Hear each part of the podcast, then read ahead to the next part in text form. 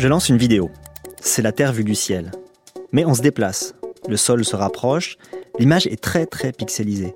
Le logo de Google est en bas, à droite. On est dans Google Earth.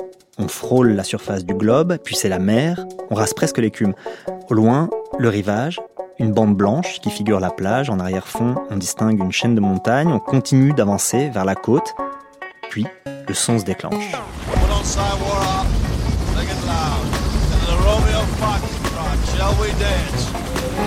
Les plans de Google Earth se succèdent. Le ciel, la mer, la côte, on survole la mer, on voit la côte, mais qu'est-ce que je suis en train de regarder?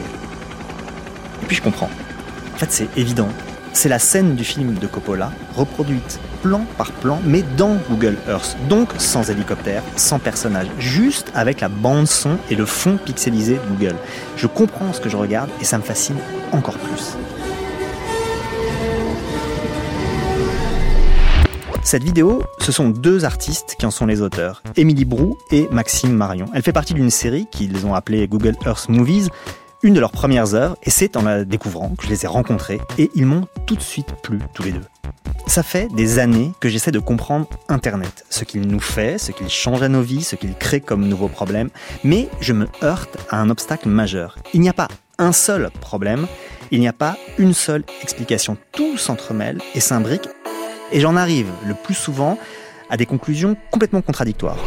Où le plaisir se mêle au dégoût, l'émancipation à l'aliénation, l'espoir au désespoir. Or, ces contradictions, je les retrouve rarement dans les discours sur Internet qui sont souvent assez péremptoires, trop univoques, qui vont dans un seul sens, celui de la critique ou de la vénération heureusement, heureusement, il y a le travail de gens comme Maxime et Émilie, des artistes, c'est-à-dire des gens qui s'en foutent de la contradiction, ou plutôt qui savent la mettre en scène. C'est pour ça que le travail des artistes qui s'emparent des questions numériques m'intéresse. Et c'est pour ça que celui de Maxime et Émilie en particulier me plaît. Le code a changé. Ce jour-là, ils sont arrivés tous les deux, discutant comme seuls les amoureux discutent, et on a commencé à parler tous les trois. Et évidemment, parce que je suis devenu journaliste pour que les gens se sentent obligés de répondre à mes questions, je leur ai demandé comment ils s'étaient rencontrés et si Internet avait joué un rôle là-dedans. Non, non, non, les, ordinateurs ont pas joué de rôle dans notre rencontre. On s'est rencontrés euh, pendant nos études euh, aux Beaux-Arts de Nancy. Et puis voilà. Ouais, et puis voilà, bon, euh, Maxime part étudier deux ans à Aix-en-Provence. Alors là, je me suis retenu de leur demander comment s'était passée la relation à distance. Puis ils se retrouvent à Paris, aux Arts Déco, et là, ils commencent à travailler ensemble. Alors, la question que je me pose, c'est s'il leur a tout de suite semblé naturel de prendre comme matière le numérique, Internet quoi, et tout ce qu'on y trouve. Parce que ce que certains, euh, avec un peu de dédain, appellent encore l'art numérique, c'est longtemps resté une sorte de niche. Beaucoup d'étudiants préfèrent euh, la vidéo ou euh, les installations. Alors pourquoi, pourquoi le numérique? Moi, j'ai commencé assez tôt pendant mes études à m'intéresser à ces questions-là, mais je faisais déjà de la programmation aussi avant même les beaux-arts, et en fait, je pensais pas nécessairement qu'on puisse travailler ce genre de médium dans le cadre artistique. Euh, au Beaux-Arts, j'ai euh, commencé à creuser ça. Et puis Émilie aussi, de manière peut-être moins directe, mais euh, quand on s'est rejoint à, à l'ENSAD Lab, c'était mu par voilà un intérêt pour certaines questions liées à Internet, à la mobilité à l'époque. On, était aussi quand même entouré de plus en plus de ça. Donc oui, il y a quand même un truc un peu générationnel, je pense. Donc oui, assez naturellement, c'est sûr. Même si le, le rapport à la technique était pas le point d'entrée qui nous intéressait le plus. C'était plus la question des usages ou, ou de ce que ça de pouvait. De la culture que ça générait. Oui, voilà. Ouais. Et la première œuvre qu'ils ont réalisée ensemble, est-ce qu'ils s'en souviennent? La première, c'était euh, The Road Between Us, je crois. Et même si elle était très maladroite, quand on la regarde aujourd'hui, euh, on se rend compte qu'il y avait déjà beaucoup de nos intérêts euh, à l'intérieur. Cette mise en tension entre un espace intime et des références beaucoup plus populaires, la question de la carte, tout ça, c'était déjà présent en fait dans cette pièce-là. Et on le retrouve aussi dans Google Earth Movie, mais avec un angle peut-être un peu plus précis, qui était celui du cinéma et puis de ces scènes très cultes, quoi très peu de traces de leur première œuvre, The Road Between Us, dans les réseaux. Tiens, ça pose la question de la pérennité de ces œuvres numériques. Bon, il faudra qu'on en reparle plus tard. Et donc, leur deuxième œuvre réalisée ensemble, ce sont donc ces Google Earth Movies dont est tirée la vidéo d'Apocalypse Now, reconstituée dans Google Earth. En fait, il y a toute une série de scènes iconiques du cinéma mondial qui sont traitées selon le même procédé dans les Google Earth Movies. Il y a le début de Shining de Kubrick, il y a la scène du pont dans Il était une fois en Amérique, ou alors le tour de Rome dans Fellini Roma. Bon, décidément, j'aime beaucoup, et je me demande d'où leur est venue cette idée toute simple, mais très efficace. C'était un moment où on s'intéressait beaucoup à la question de la carte. Il y avait ces Mm. nouveaux outils proposés par Google qui étaient euh, à la fois fascinants et qu'on pouvait aussi d'une certaine manière euh, mettre un peu en critique puisqu'ils documentaient tout. Il y avait Google Earth qui convoquait des communautés, qui allait remettre en 3D des bâtiments. On pouvait retrouver tous les lieux. Il y avait John Raffman qui voyait ça comme une sorte de réalité alternative qui nous dépassait. Ce que font Émilie et Maxime, ils refabriquent quelque chose à partir de Google Earth. Ils reproduisent plan par plan ces scènes, les mouvements de caméra, et par exemple le vertigo effect de la célèbre scène des Dents de la Mer. On a trouvé intéressant de confronter ces univers vides de cartes euh, qui étaient un peu réels et en même temps distants et de pouvoir reparcourir des lieux hyper emblématiques qu'on avait tous en tête avec des scènes effectivement hyper iconiques. Ça permettait de convoquer à la fois cet imaginaire collectif et en même temps d'être face à un outil qui euh, d'un coup détournait son usage utilitaire pour Mm. en faire autre chose. quoi. Bon, je comprends bien l'idée, détourner un outil. Enfin, quand même, il y a une question. La matière de base, elle est fournie par Google. C'est une matière problématique, Maxime l'a dit tout à l'heure. Est-ce que ça, ça leur pose pas question? Nous, on le voyait, je pense, euh, plus comme un, un détournement un peu de ses Mmh. usages. Et pour nous, il pouvait même y avoir une sorte de petite position critique. Hein, Qui euh, disait quoi? euh, bah, qu'en tout cas, on pouvait venir se réapproprier ces outils de Mm. masse et en faire quelque chose de beaucoup plus peut-être singulier et personnel. Elle a raison, Émilie. Cette euh, idée de la réappropriation des outils de masse, bon, j'ai l'impression que c'est un peu passé. Enfin, ce que je veux dire, c'est qu'au final, c'est Google qui en a profité en faisant sa promotion avec euh, ces détournements. Ça limite quand même la portée critique de l'intention de départ. Mais ce qui est intéressant, c'est que au départ de ces films, il y a un phénomène d'époque. On est à la fin des années 2000 et tout à coup, on a accès à une quantité d'images auxquelles il était beaucoup plus difficile auparavant d'avoir accès. Et ça, forcément, ça fait travailler les imaginaires d'une manière qui est nouvelle.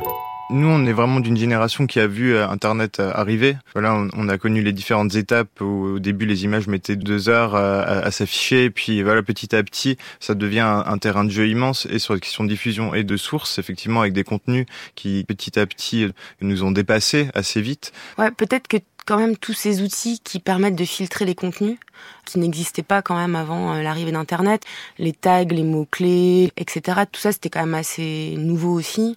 Et ça, qu'est-ce que tu en fais euh, comme artiste de ça? En fait, c'est vrai que si au début on s'intéressait un peu à l'imaginaire collectif qui était convoqué par le cinéma, après petit à petit il y a d'autres formes. Enfin, il y a une culture qui a vraiment euh, émergé du net et, et c'est vrai que les, les banques d'images, c'est vraiment une esthétique qui est devenue à la fois, elle, elle est très utilitaire, elle est utilisée dans plein de publicités partout et, et en soi, elle a une photogénie propre.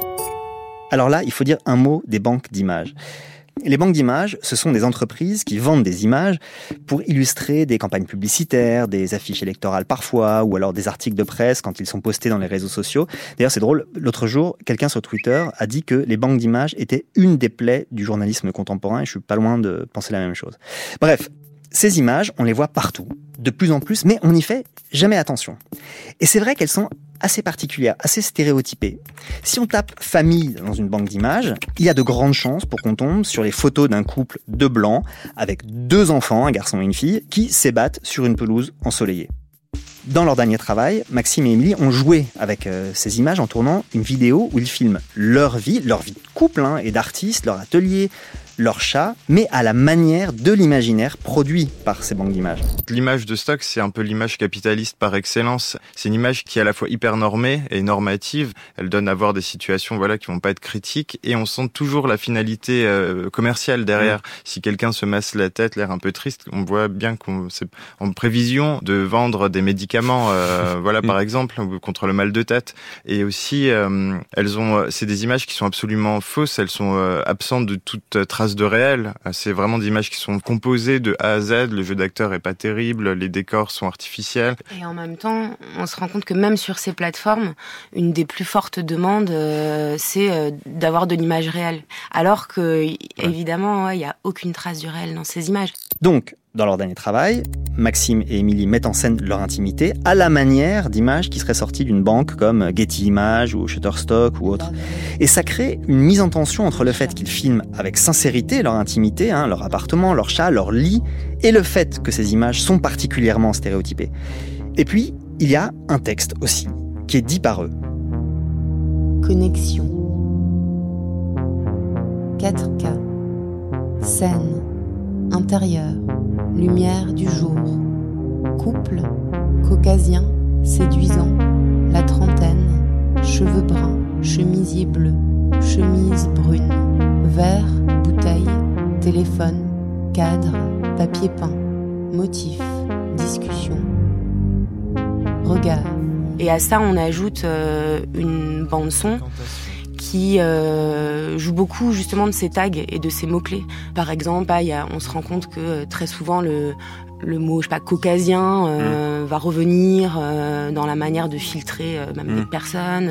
Un truc très analytique, très distancé, ou très utilitaire aussi, mais qui en fait malheureusement montre aussi les limites en fait hein, de ces structures-là et comment on est obligé de rentrer dans une case et comment on peut pas être dans plusieurs cases Mm. à la fois. Et parce que ça se veut objectif, mais Mm. tous les termes servent à faire remonter le contenu. Donc on va publier une image, même si notre modèle euh, est, est pas hyper euh, beau, Mm. on va dire euh, que c'est une belle personne, on va dire une personne séduisante. Donc Mm. dans les tags, euh, presque tout le monde est séduisant, même si à l'image on est moins convaincu. Euh, comme on a vu récemment aussi avec les bases de données euh, qui permettent de- d'analyser des images pour faire des datasets pour les intelligences artificielles, où en fait c'est hyper discriminant Bien et euh, c'est un endroit qui est hyper normatif euh, aussi. Donc on le convoque, mais on joue avec ça parce qu'en détournant un mot-clé, en lui mettant un article ou une intonation, ça devient de la narration.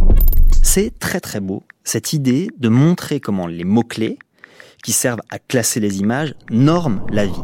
La nomination, c'est absolument central dans la manière dont fonctionne l'informatique, mais aussi dans la manière dont ça structure nos imaginaires. En fait, on pense un peu en tag.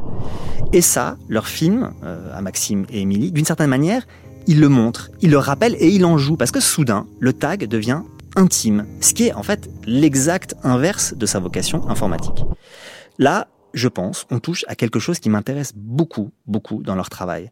Cette manière de rendre accessible et sensible hein, des questions très très profondes de l'informatique. Et parfois, ça part de choses toutes simples. Par exemple, une autre pièce de Maxime et d'Émilie que j'aime beaucoup s'intitule Bliss. Bliss, c'est un tableau. Dans un cadre noir, tout simple, on voit une colline verdoyante. Une colline qu'on a l'impression d'avoir vue mille fois, mais sans exactement l'identifier, avant que ce ne soit évident. Cette colline, c'est le fond d'écran par défaut de Windows XP, le service d'exploitation célébrissime de Microsoft. Et si on la reconnaît pas tout de suite, cette colline, c'est que le tableau est constitué en fait d'une agglomération de différentes images de cette même colline. Et le point de départ, oui, c'était ce fond d'écran euh, Windows XP qui était, je sais pas si c'est encore le cas maintenant, mais considéré comme étant euh, une des images euh, à avoir été la plus vue, euh, parce que euh, de par sa diffusion, hein, euh, voilà. Et En tout cas, on hum, pouvait quantifier, puisqu'on sait combien de personnes ont lancé, ont acheté Windows XP, et c'était l'image de base. Donc, il n'y a aucune autre image qui peut prouver avoir été vue autant que ah oui, celle-ci. bien sûr. Ok. Et puis on s'est aperçu qu'il y avait euh, énormément de détournements, alors à la fois euh, des détournements amateurs, mais aussi euh, d'artistes, de la publicité, de la politique.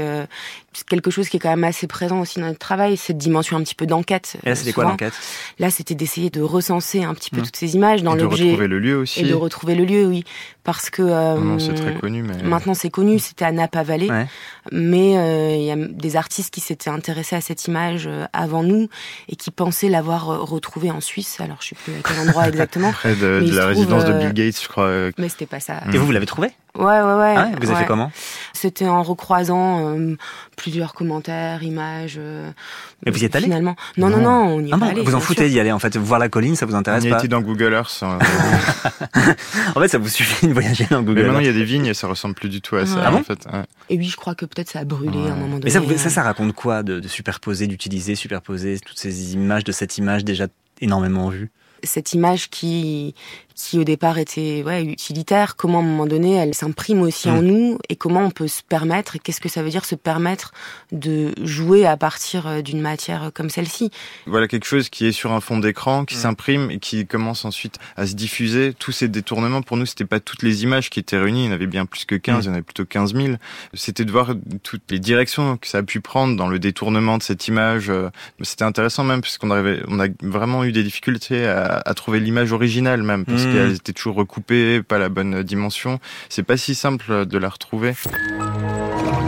C'est drôle qu'il ait presque fallu une enquête pour trouver la photo originale. Bon, en l'occurrence, c'était une photo prise par un monsieur du nom de Charles O'Rear, qui euh, d'ailleurs l'a vendue ensuite une fortune. Ça dit quelque chose de notre époque quand même, hein, où l'original se perd sous ses réutilisations, sous ses détournements. Je dis que c'est quelque chose de notre époque, mais c'est pas si sûr en fait. Hein.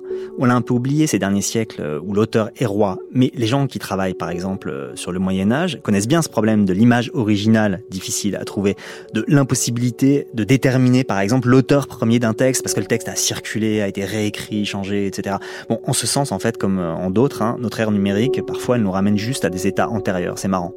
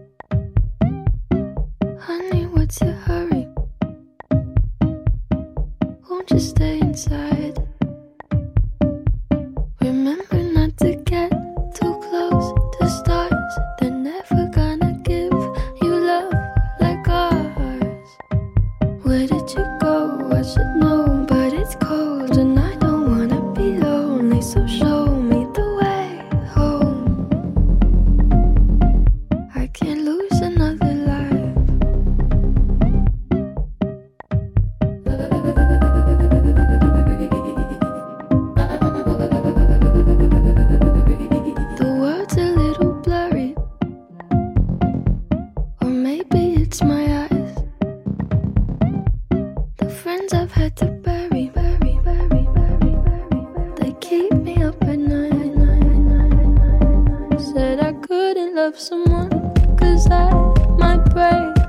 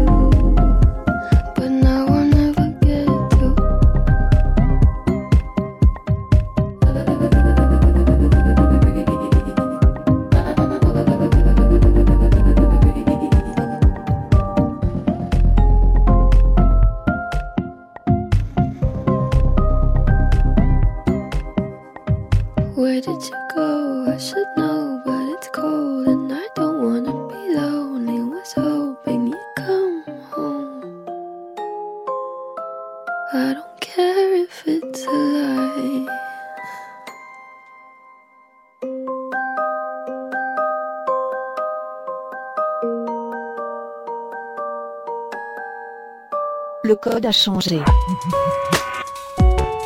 Xavier. Émilie parlait de la dimension d'enquête qu'il y a dans leur travail. Et c'est vrai que ça revient souvent, ça. Et notamment dans une pièce qui s'appelle Nakamoto, avec un sous-titre The Meat. Satoshi Nakamoto, c'est le nom de l'inventeur du Bitcoin, la bien connue monnaie cryptographique. Mais en fait, c'est un pseudonyme, personne ne sait vraiment qui il est. Régulièrement, on annonce l'avoir trouvé, mais sans certitude. Et la vidéo de Émilie et Maxime joue de ça. Des visages reconstitués se forment et se déforment sur fond noir, et des voix racontent la mythologie de Nakamoto.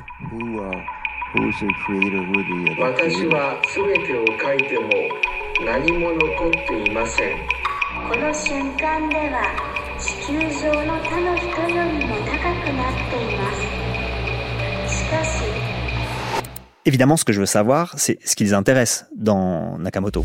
Ce qui nous intéressait, nous, c'était ce potentiel euh, presque de mythe, de réussir euh, aujourd'hui à préserver euh, son anonymat.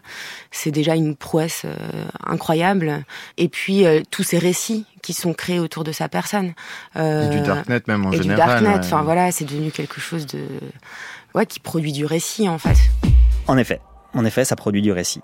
Et l'accumulation des récits, bah, si on en croit les spécialistes, ça produit du mythe. En l'occurrence, un mythe à l'échelle de la culture numérique.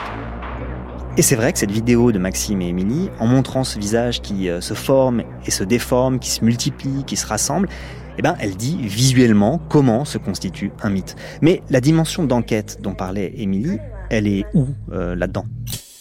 Évidemment, on s'attendait pas à découvrir qui se cachait derrière cette Nakamoto. Même si vous l'espériez au fond de vous-même, évidemment. Euh, non, même pas. maintenant, on espère qu'on le trouvera jamais, plutôt. Ouais. Et euh, ouais, donc essayer de retrouver euh, euh, le premier moment euh, où il s'est connecté, quels étaient ses pseudonymes, quelle date de naissance il avait pu rentrer, le premier numéro du Bitcoin qui a été miné. Quelle nationalité il pouvait avoir, ou quel endroit sur la Terre il pouvait se trouver par la fréquence de ses messages quand ils étaient postés. Il y a des gens qui ont essayé de trouver les fuseaux horaires qui pourraient ah coller, euh, ou bien la, qualité, de l'anglais. anglais, mmh. ouais, aussi. Ah euh, Mais il n'y a rien qui est concluant, en fait. Et à partir de ça, on a fait un truc un peu absurde. On s'est dit, on va essayer euh, de faire produire un faux passeport japonais à son nom. Mmh. en passant euh, par euh, le darknet et euh, donc en contactant des faussaires, voilà. en utilisant le Bitcoin, donc la technologie qu'il a créée lui-même. Pour payer l'objet. Donc, ils entrent en contact avec des faussaires, soumettent les données pour la réalisation du passeport avec les éléments récoltés pendant l'enquête. Bon, par exemple, le numéro de passeport, c'est le numéro du premier Bitcoin miné. La date de naissance de Nakamoto, c'est celle qu'il a lui-même entrée sur le premier forum où il s'était inscrit pour publier ses recherches, etc. Mais pour la photo du passeport, quelle photo ils ont donné la photo qui était euh, très largement diffusée pour euh, représenter euh, Nakamoto, une photo on va dire d'un homme plutôt asiatique et on s'est posé la question d'où vient cette image. Donc là, on a remonté le fil et en fait, c'est euh, une image qui vient d'un documentaire euh, du National Geographic. Euh, à un moment donné, il y a plein de petits personnages qui se rassemblent pour créer le visage de l'humain moyen c'est plutôt une personne qui a à peu près 30 ans et qui a l'air euh, plutôt asiatique. C'est ça l'humain moyen. C'est ouais, voilà, en gros, c'est ce qu'il voulait montrer. Et justement, comme Nakamoto, ça avait une consonance asiatique, même si c'est clairement mm. japonais. C'est pas Nakamoto lui-même qui a utilisé cette photo, mais d'autres personnes. Il y a eu des t-shirts euh, mm. qui, qui étaient assez mal définis parce que c'était un effet un peu pixelisé dans la vidéo, mais c'est vraiment une capture de cette vidéo-là. Donc on est rentré en contact avec ces faussaires. On leur a envoyé notre euh, document euh, mmh. pour réaliser le faux passeport. Suite à ça, ils nous ont demandé un premier paiement qu'on a réalisé. Ils nous ont envoyé le scan de l'objet euh, réalisé, donc le, passeport. On l'a, nous, passé au crible pour s'assurer que c'était une vraie image mmh. et pas un photomontage. C'était le cas. On a fait le second paiement. Ils nous ont dit euh, que le passeport était en route, euh, qu'il serait caché dans un livre, qu'il passerait par la Roumanie. Je sens venir euh, l'arnaque. C'est pas, pas que vous avez prononcé mon Roumanie, hein, bah, c'était avant.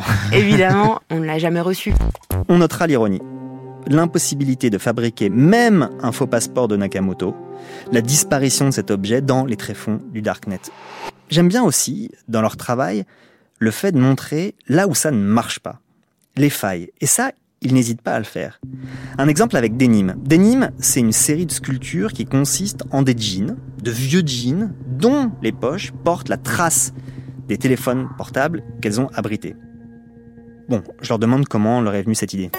C'était moi qui portais le jean et Émilie qui m'a regardé et qui dit non mais il faut vraiment qu'on fasse quelque chose avec tes jeans là. Euh, mais ce qui nous intéressait vachement là-dedans, c'était que c'est juste un rectangle qui a à peu près une dimension. Ça parle, juste cette forme de rectangulaire, elle, elle évoque complètement l'objet transitionnel qu'est le téléphone et qui est, de par le monde, le, moyen privilégié pour avoir accès à Internet. Donc, euh, c'est une forme hyper iconique et euh, ce côté un peu sensuaire, amateur de, de masse. Euh, ah, J'avais pas fait le rapprochement avec sensuaire. Évidemment que c'est le sensuaire. Ben, on les a mis sous vide, en fait, après ah aussi.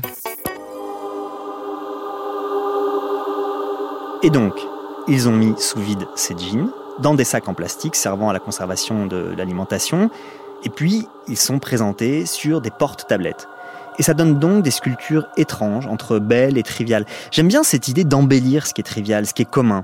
En même temps, c'est étrange de se dire que ces jeans sont le Saint-Suaire de notre époque. Voilà. C'est plus le visage du Christ qui s'imprime sur le tissu, mais c'est la forme de nos téléphones. Bon, c'est difficile de ne pas voir une sorte d'ironie là-dedans.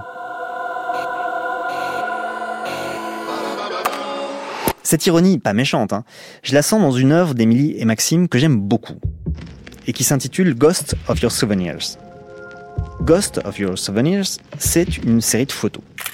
D'abord, quand on les regarde vite, ces photos, on voit des images prises par des touristes dans des lieux emblématiques.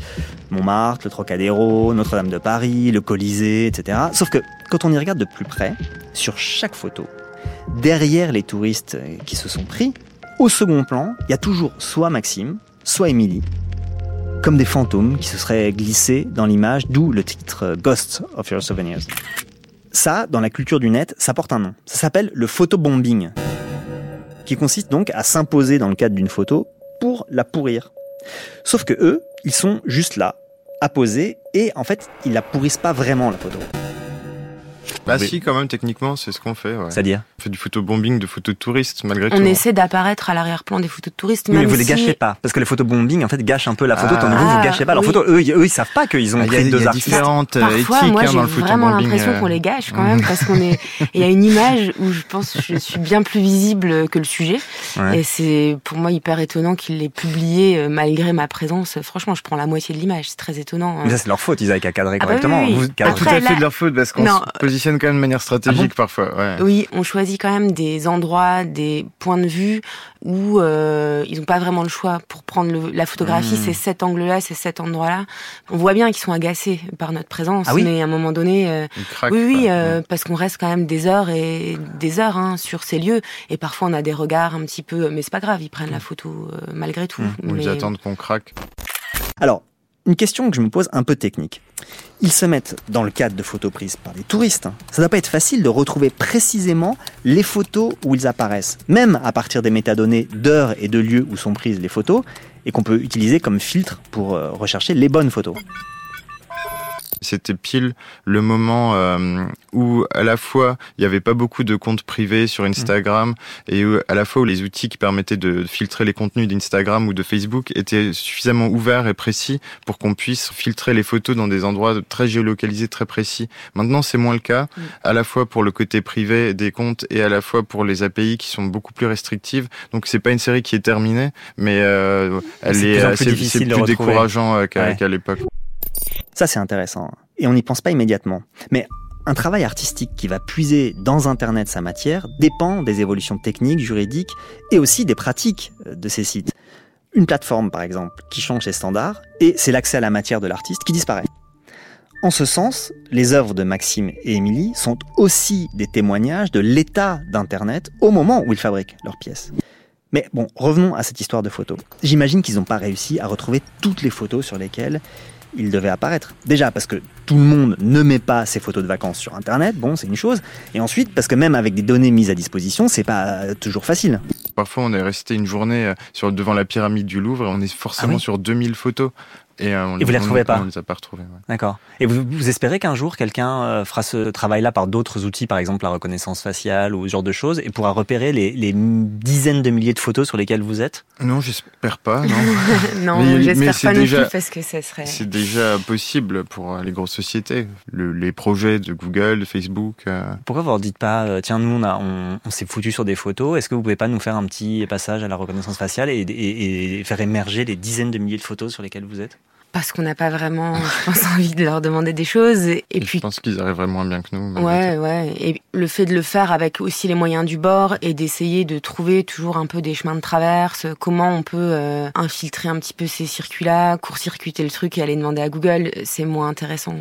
En fait, oui, c'est là, c'est vraiment juste que tu pointes sur Mm. l'idée d'infiltrer. Là, on se positionne du point de vue de l'usager. Ça aurait moins de sens de faire des partenariats Mm. parce qu'on se positionnerait plus du tout du, du même endroit si on commençait à faire. euh, Il y a des artistes qui ont demandé à, à Facebook le compte rendu de 100% de leur activité, ce qu'on peut faire, et c'était assez terrifiant. Ils ont mis en évidence euh, ce Mm. genre de choses, mais c'était pas le même Bah, il y a endroit. un rapport de Mm. pouvoir euh, qui, Ouais, qui c'est ça. me- ouais, qui me poserait problème, je crois.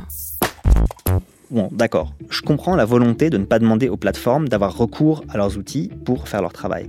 Je comprends préférer le point de vue de l'usager, de bricoler, quitte à perdre un peu de matière au passage. Après tout, ce qui est important, ce n'est pas d'avoir toutes les photos où ils apparaissent, mais de retrouver ces photos, même de manière un peu artisanale, à la main, comme on dit. Enfin, quand même, ce qu'ils font, et je parle pas seulement de cette pièce, hein, mais de beaucoup d'autres qui impliquent de programmer, de bidouiller, ça nécessite quand même d'être bon en technique, non? On aime bien euh, pouvoir euh, réaliser nos pièces, Mhm. donc ça nécessite de s'adapter, d'être autonome quand même sur Mhm. euh, beaucoup de techniques Ouais. différentes, parce que c'est vrai que d'un projet à l'autre, on va devoir apprendre, on va devoir s'adapter. Après, il n'y a pas de grands enjeux techniques, je crois. Euh, On n'est pas dans l'innovation non, technologique non, en non. tout cas. Même quand on va faire un projet comme Bombe, euh, qui est une sorte de diaporama en ligne et qui va piocher des images en live sur Internet, techniquement c'est très basique. Bombe, c'est une vidéo générative qu'on peut regarder sur un site dédié. Budger of history, break of time, you bomb, toy of universe. Bon, Qu'est-ce que ça veut dire? Ça veut dire qu'à chaque fois qu'on lance la vidéo sur le site, le texte qu'on entend est toujours le même. Grégory Corso, un poète de la Beat Generation, lit son poème Bombe, qui est son œuvre la plus célèbre, publiée en 1958, qui est une sorte de calligramme en forme de bombe nucléaire. Donc, le son de la vidéo, c'est toujours Grégory Corso qui lit Bombe. En revanche, les images, elles, elles changent. Elles sont puisées en temps réel sur Internet à partir de mots-clés qui correspondent à des mots ou des notions qui sont évoquées dans le poème. Ces images euh, piochées euh, sur euh, le web défilant au rythme du poème. Bon, même si je connais rien à la programmation, ça me paraît pas en effet incroyablement compliqué. Mais est-ce que malgré tout, on peut dire que tous les deux, ils utilisent ce qu'il y a dans Internet comme une matière, de la même manière qu'un sculpteur utilise la pierre ou le peintre la peinture, et que donc les programmes deviennent comme, par exemple, je sais pas, le crayon du dessinateur.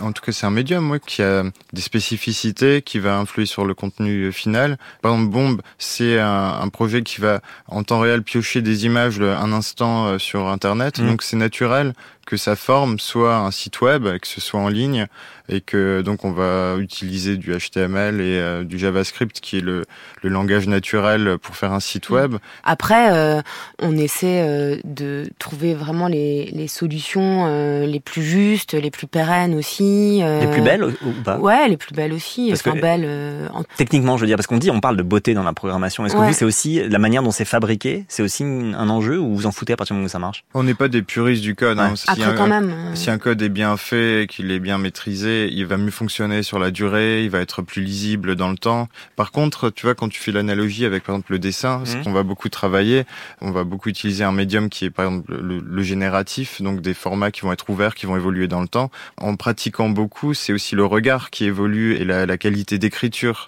C'est pas que la main et le crayon sur le papier. Si on fait toujours dans l'analogie, c'est aussi la, comment on arrive à, à en faire quelque chose et à- avec dans la durée. Mais on n'est pas dans un rapport de fascination à la technologie elle-même. Au contraire, on utilise même de préférence des choses qui sont déjà, comme on est beaucoup sur les questions d'usage massif euh, ou la culture, on va même- plutôt même essayer de bien comprendre quelles sont euh, les, enfin, des applications qui, vont- qui vont être designées pour être utilisées Mhm. par tout à chacun, comment tu peux euh, les approprier et ramener quelque chose de personnel à, à l'intérieur de ça? Alors ça, ça c'est passionnant. C'est-à-dire que non seulement les œuvres de Maxime et Émilie racontent des choses sur nos outils, sur nos pratiques, etc., mais la manière même dont elles sont fabriquées est aussi une réflexion sur nos usages. En choisissant des logiciels plutôt courants, hein, pas trop compliqués et accessibles, voire des formats ouverts, ils montrent ce qu'on peut faire avec ces outils d'autres que des trucs fonctionnels. Ce serait comme un sculpteur qui choisit plutôt le béton que le marbre, parce que, après tout, tout le monde peut trouver du béton. Bon, et la pérennité alors Parce que une œuvre peut avoir comme but de durer dans le temps. Et ça, c'est un problème quand on fait de l'art avec des supports aussi mouvants que des sites, euh, des logiciels, etc. Est-ce qu'ils se posent la question tous les deux? Qu'est-ce que deviendra leur travail dans 5, 10, 15 ans, 30 ans? Oui, on se la pose, c'est sûr, pour plusieurs raisons, hein, d'ailleurs, parce que euh, même à notre échelle, on s'aperçoit qu'un site euh, bah, euh, fonctionne plus, et Mhm. pour nous, si on a envie qu'il soit toujours accessible, bah, il faut remédier à ça. Mmh. Et aussi euh, sur une question de marché, parce qu'on est parfois amené à vendre, euh, à vendre des pièces bah, qui peuvent être des sites internet, par exemple, euh, mais des œuvres sous forme de sites internet. Forcément, on doit se poser la question de bah, comment cette pièce, elle va vivre dans le temps. Et vous la réglez comment? Vous promettez que vous mettrez à jour autant, aussi longtemps que vous serez vivant? Non, là, on, on s'est appuyé sur un contrat qu'un autre artiste avait mis en place qui s'appelle Raphaël Rosendahl. C'est une sorte de contrat, mais qui implique aussi le collectionneur. Euh, il va lui être demandé bah, déjà de payer euh, les frais euh, mmh. pour que le site continue à être visible et d'assurer une maintenance aussi technique. Mais ça dépend vraiment des médiums qui vont être convoqués. Parce que c'est vrai que dans le cas du site mmh. web, ce qui est beau déjà, c'est que c'est un code qui est forcément open source, qui est accessible, donc euh, des tierces personnes mm. pourraient euh, le préserver. Il peut être indexé sur Web Archive. Euh, il est facile, si justement il est bien fait et lisible, mm. ça peut être restauré. Ah, vous, tu utilises le mot restauré comme. Ouais, bah oui, c'est ça. On parle de restauration. Hein. Mm. Et on a même fait un projet, une vidéo où on a fait l'ellipse de 2001 Odyssée de l'espace, où le Lost devient un vaisseau spatial. Et c'est une vidéo qui est en ligne, qui a été lancée en 2013. C'est aussi un, vieux site qui ralentit ça à l'échelle de l'ellipse, donc 4 millions d'années. Donc il y a tout le code euh, qui est documenté et tout, dans l'idée que même si les langages évoluent, on puisse, ça a été lancé en 2013 et ça se terminera dans 4 millions d'années. Donc en gros, c'est une image quasi fixe. Votre programme, votre programme est, est, ralenti, à, l'échelle à l'échelle de l'ellipse, la vraie ellipse dans le film de 4 millions d'années. Ah oui, d'accord. Donc ça, vous postulez que donc les réseaux, votre site, les programmes, etc. vont réussir à fonctionner pendant 4 millions d'années. Bah, en tout cas, on a tout donné pour que, en fonction des évolutions, ça puisse être. Non mais, tout, ce qui le constitue pour que donner ça puisse les, être maintenu. Donner les sources, ça c'est hyper important aussi dans ce genre de. Là, il faut documenter, il faut à la fois euh, donner accès bah, euh, au code, mais aussi euh, aux intentions, parce qu'on sait qu'à un moment donné, ça peut évoluer tellement que euh, il faut aussi que puisse être perçu mmh. quelle était notre intention au moment de la réalisation. Mmh. À l'inverse, on s'est aussi posé cette question de l'obsolescence sur des objets physiques. On a fait des vidéos spécialement dédiées à des téléphones cassés ou des écrans cassés. C'est-à-dire que vous avez utilisé des écrans cassés et vous avez fabriqué une vidéo qui s'adapte à la brisure particulière ou la fêlure de l'écran. C'est une sorte de mapping. Mm. Euh, de kintsugi euh, de téléphone. Parenthèse, je ne les ai pas interrompus, mais je ne savais pas ce que c'était qu'un kintsugi.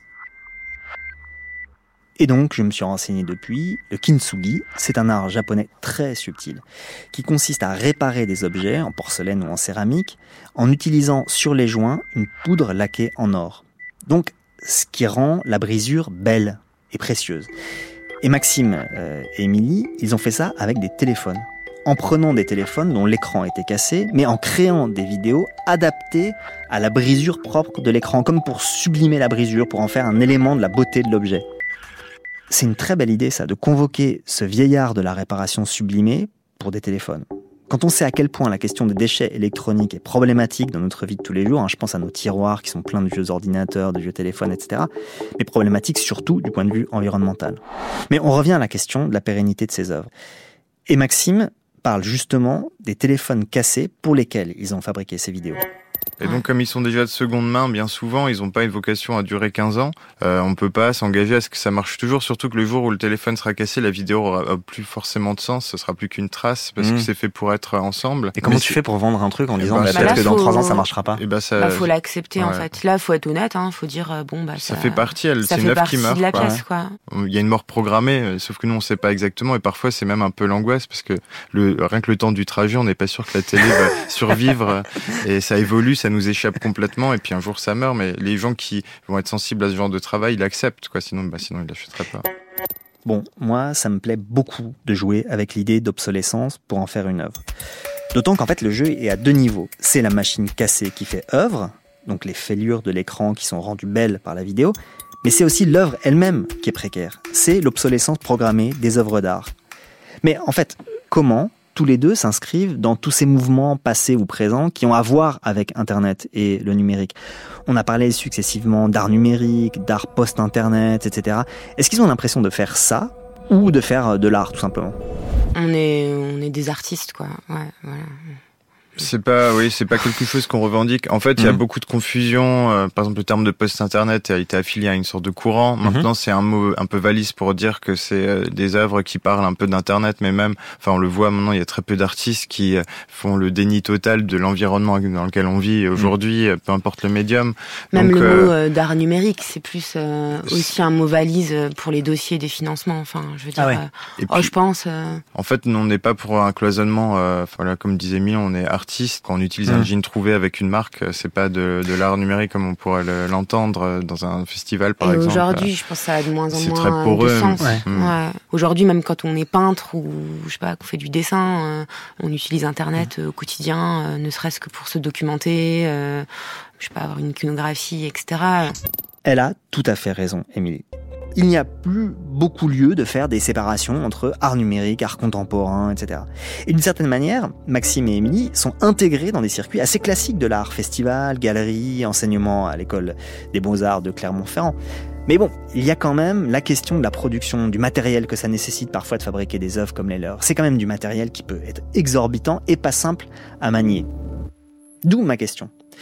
Est-ce qu'il y a une œuvre à laquelle ils ont dû renoncer parce qu'elle était trop difficile à réaliser ou trop chère Oui, mais c'est pas celle dont j'ai envie de parler. Ah bon? Pourquoi? Bah, il y a une fois hein, quelque chose qu'on a essayé de faire qui avait une dimension justement un peu d'innovation technologique et en fait on pouvait pas le faire nous-mêmes et en fait après voilà on Ah peut ouais? plus après, jamais le pas faire. Et, quoi? et puis avec Non, le non, on recul, va- on trouve que c'est vraiment Allez. mauvais. Alors on n'a pas Mais c'était quoi? Racontez. Non, non, ah ouais, carrément? Non, c'était nul. Ça arrive, hein, des fois. On, On avait on une s'est image en emballé, tête on qui avait une était pas possible. Allez, et- racontez. Non. Ah ouais? Non, non. Mais ça, ça, ça Tu le laisse- coupes alors trop- Ah non, je vais pas ça. C'est trop douloureux. Bon, eh ben, on saura pas. En même temps, c'est peut-être mieux comme ça. On notera juste que ce projet maudit est justement celui où la technique était primordiale et recouvrait sans doute donc le côté bancal de l'idée. Ça pourrait être ça, la leçon du jour. Quand l'innovation surpasse l'intention, eh ben c'est mauvais signe. Crois avoir mieux compris ce qui m'intéressait chez Maxime et Émilie, pourquoi ça me parlait et pourquoi, quand on cherche à comprendre le numérique, l'art est une ressource inégalable. de la porte. Merci à Émilie Brou et Maxime Marion. Beaucoup de leurs œuvres sont visibles sur leur site. Merci à la réalisatrice Anne-Sophie Ladonne et à la technique, c'était Élise Christophe. C'était Le Code a changé, un podcast qui vous est proposé par France Inter en partenariat avec Faber Novel.